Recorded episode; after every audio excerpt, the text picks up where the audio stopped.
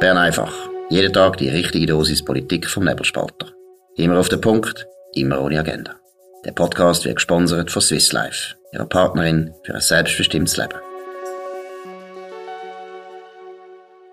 Ja, das ist die Ausgabe vom 11. Januar 2022. Markus Somm und Dominik Feusi. Ja, der Michael Herrmann, einer der bekanntesten Politikforscher in der Schweiz, hat heute eine Kolumne geschrieben im Tagesanzeiger, wo dir aufgefallen ist, was ist, äh, was ist der wichtigste Erkenntniswert? Ja, ich finde es cool. Also jetzt kommen die ersten Texte von, von gescheiten Leuten, die sich überlegen, was Corona wirklich auslöst im politischen System in der Schweiz. Die These von Michael Herrmann, äh, die ich schätze, so als Analytiker, ist, dass Corona eigentlich ein Scheinriese ist. So ist er im Titel. Also Corona werde nicht viel verändern, außer in einem Punkt, sehr kurz zusammengefasst.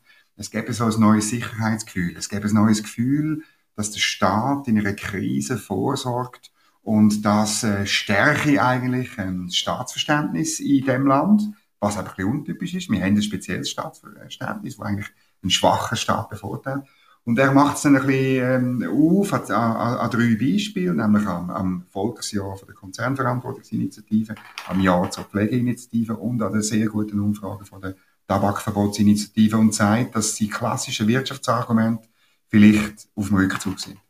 Bei der Konzernverantwortungsinitiative verstehe ich jetzt nicht ganz, ist ja abgelehnt worden. Ja, aber das Volksjahr natürlich, oder? Aha, dass es und, so gut angenommen worden ja, ist. Und, und, und, deutlich mehr Ja-Stimmen als das linksgrünes Milieu eigentlich hätte ich können vermuten Ja. Das ist noch interessant. Ich würde jetzt fast sagen, ja, was ist das Huhn und das Ei? Letztlich glaube ich, dass die, die Bedürfnisse, dass die Leute eben das Gefühl haben, der Staat muss auch meine Gesundheit garantieren und alles, äh, für mich einrichten, das ist schon vorhanden gewesen. Es wäre die Politik gar nicht möglich gewesen, oder? Weil das, glaube ich, ist ja schon das Extremste, wo wir erlebt haben, dass man so das Gefühl hat, ja, was ist jetzt das für eine Schweiz, dass so viel Vorschriften, so viel äh, staatliche Fürsorglichkeit mhm. plötzlich akzeptiert worden ist, muss man ja gleich sagen. Es hat zwar Widerstand gegeben, vielleicht auch ein bisschen ja, ich will zwar nicht mehr sagen, mehr Widerstand gegeben als in anderen Ländern, aber am Schluss vom Tag eben haben sich die eigentlich sehr gut durchgesetzt, weil ich glaube, dass eine Generation jetzt ins politische Geschehen reinkommt, wo halt schon aufgewachsen ist mit dieser Vorstellung vom, vom Staat, wo alles garantiert, alles gut macht. Ja. Und das Thema Gesundheit ist klassisch äh, natürlich äh, ein Gebiet, wo der Staat immer eine wichtige Rolle gespielt hat, wo auch so ein bisschen Reflex von vielen Menschen äh, dort hingehen, dass der Staat soll auf das schauen obwohl, wenn man, muss es nochmal sagen, in der Bundesverfassung kommt eigentlich die Eigenverantwortung zuerst, oder? Ja, da werden wir ja. genau. sehr darauf hingewiesen. Der Text ist von der Verfassung ist eigentlich klar und wir sind viel weitergegangen in dieser Krise. Aber ich finde, oder wenn so Sachen wie bei der Pflege kann man noch sagen, die Pflegeinitiative ist durchgekommen, auch wegen Corona. Das ist eine glückliche Koinzidenz. Aber wenn jetzt bei der Tabakverbotsinitiative relativ radikal, wenn das ein Ja gibt, dann könnte ja diese These von Michael Hermann schon etwas sein. Ehrlich? Nein, glaube ich jetzt nicht. Weil erstens, also ich glaube, die These ist nicht dumm, weil ich glaube, es könnte ja auch sein, dass sich einfach das verstärkt hat. Oder eben deshalb sage ich Huhn oder Ei. Mhm. Hat jetzt Corona das ausgelöst oder hat Corona das erst äh, können verstärken, wie das schon da war? Mhm. Und ich glaube ein bisschen das Zweite. Und das Tabakverbot würde ich sagen, hey, die Raucher sind schon lang einfach eine Minderheit, die unglaublich unbeliebt ist und man macht einfach gar alles gegen die Raucher. Und das Tabakverbot hat man jetzt schon so viel Mal immer wieder probiert. Ich meine, das ist jetzt auch so ein Dauerbrenner. Sind immer vom, Die sind immer durchgefallen, ja.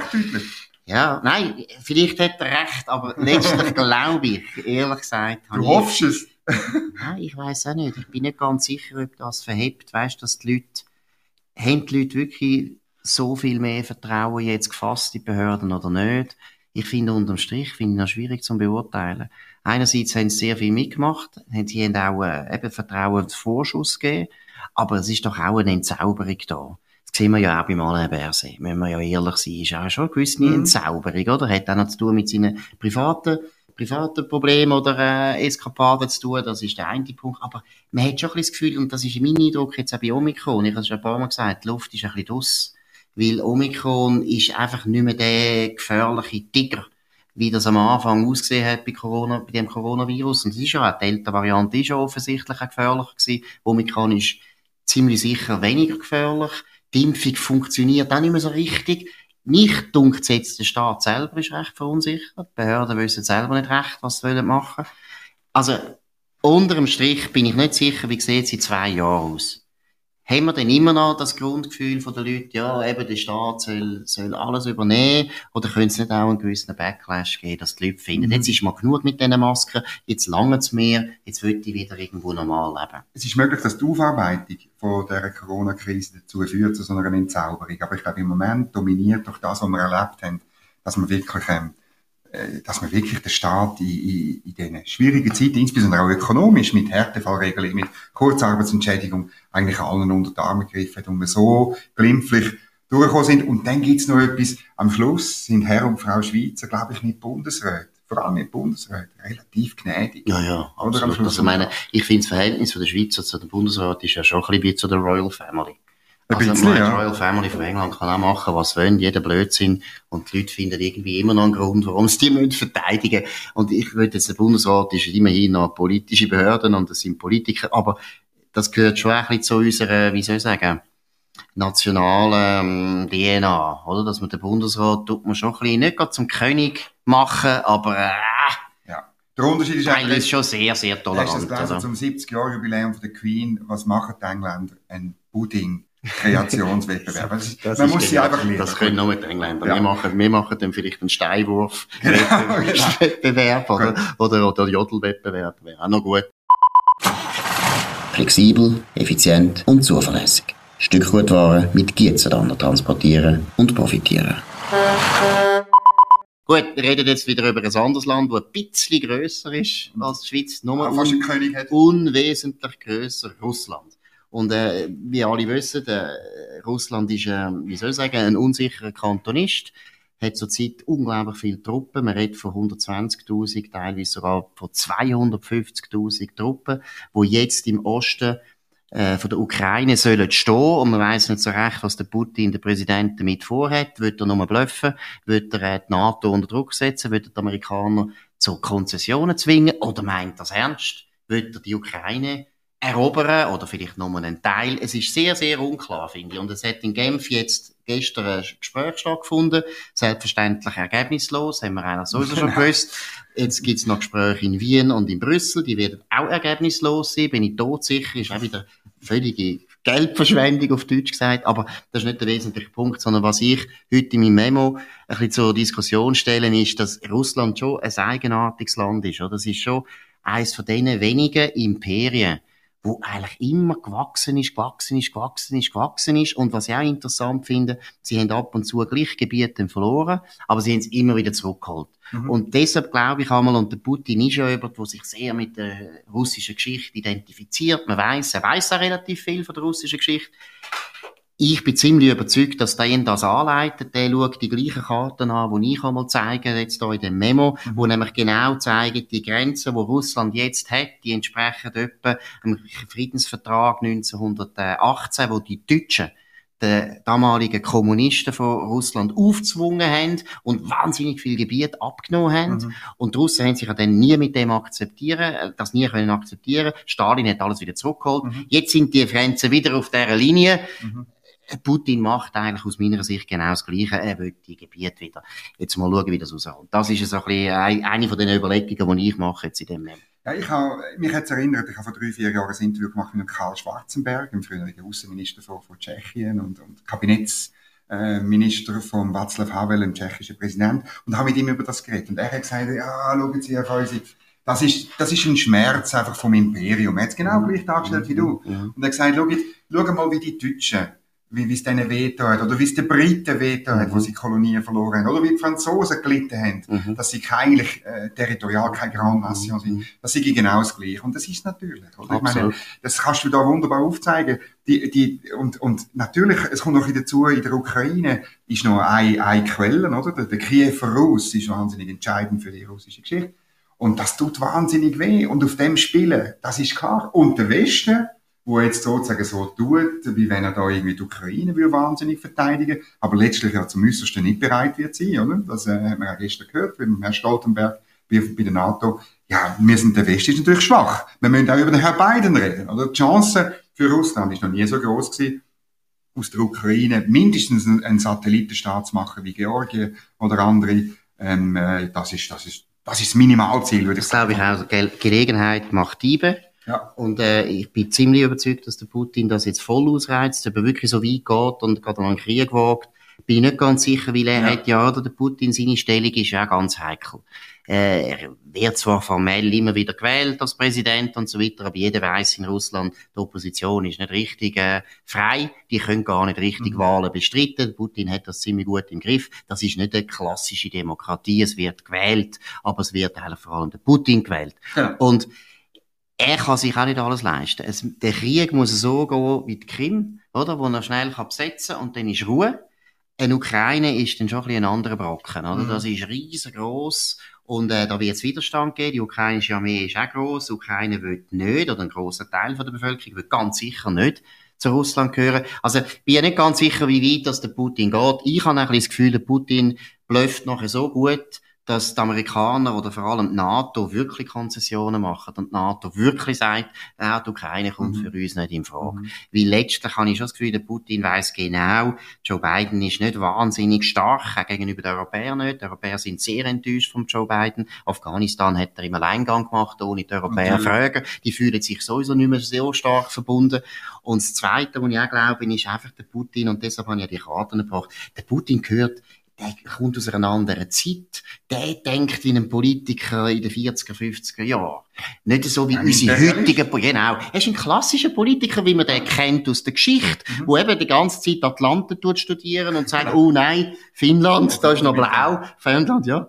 Mit, mit dem Globus spielen. Ja, genau, so wie der Hitler im Charlie Chaplin, ja. ein super Film. Und das ist echt, deshalb habe ich ja gerne Karten gezeigt, weil ich schaue auch gerne Karten an, als Historiker. ja, so ein kleiner Putin. Nein, es ist einfach völlig klar, dass der Putin ist, auch vom ganzen Ansatz her, das ist Realpolitik, die der macht. Natürlich. Und der weiß noch ziemlich gut, dass wir da mehr einsetzen und dort ein paar Fallschirmjäger ab, absetzen und so weiter. Das ist so ein anderer Typ.